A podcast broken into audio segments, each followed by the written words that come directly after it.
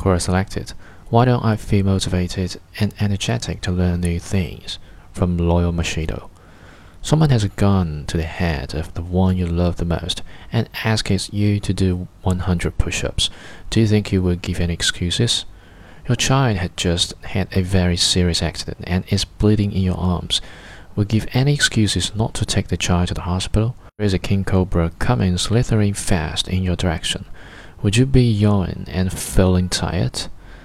Finally, you have a dangerous gangster holding your fingers under a massive meat chopping cleaver and tells you if you do not read a book of 300 pages within 24 hours, you will lose all 10 of your fingers.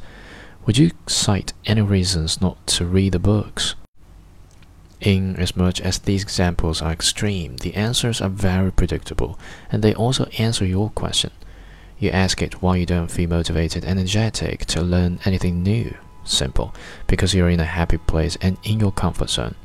However, if you didn't have any money of survival, you didn't have any food to eat, you didn't have any place to stay, and you didn't have anyone to look after you, would you still feel lazy and lethargic? I doubt. Hunger of the stomach, thirst of the body, the urge to satisfy basic human needs drives human beings to do extraordinary things. It is only when you do not have those blessings you take so for granted. It's when you will automatically be motivated and energetic to not only learn new things, but to survive like a winner.